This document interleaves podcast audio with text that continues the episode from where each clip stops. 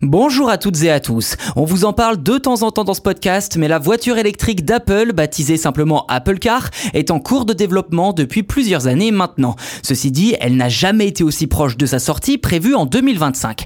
Dès lors, quelles sont les nouveautés? Pourquoi le groupe Apple ne communique-t-il pas davantage dessus? Petit tour d'horizon de ce serpent de mer de l'automobile électrique dans cet épisode.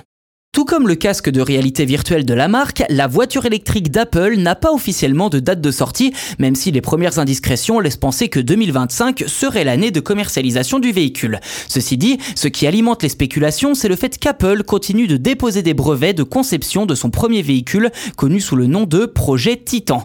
D'ailleurs, les derniers en date permettent d'en dire un peu plus sur certains éléments, comme la carrosserie notamment. En effet, l'Apple Car devrait être équipé de quatre portes coulissantes de forme symétrique.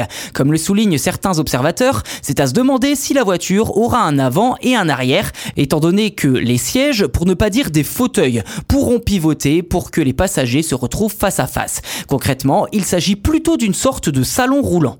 Côté commande, les brevets mentionnent l'utilisation d'un contrôleur comme dans les jeux vidéo. Difficile de dire s'il s'agira d'un volant, d'une manette ou d'un joystick. Ceci dit, il permettra, je cite, de diriger et contrôler le fonctionnement du véhicule et de passer d'un mode à l'autre, manuel, semi-autonome et autonome. Mais qui dit électronique et internet dit aussi données personnelles puisque le véhicule enregistrera les informations propres à chaque utilisateur pour, je cite, contrôler les systèmes de véhicules automatisés afin de prendre et de déposer les utilisateurs à des endroits désignés. Aucune indication claire n'a été dévoilée, en tout cas sur euh, justement cette politique de données personnelles. Reste à savoir où finiront ces données une fois collectées. Quoi qu'il en soit, un concept virtuel en 3D a déjà été présenté l'an dernier, permettant d'avoir une première idée du design de la voiture aux accents SUV. La présence d'écrans tactiles répondant à la voix ainsi que l'intégration de l'assistant Siri avait également été évoquée. Pour le reste, aucune donnée technique, que ce soit pour la batterie, le moteur ou la conduite, n'a été dévoilé.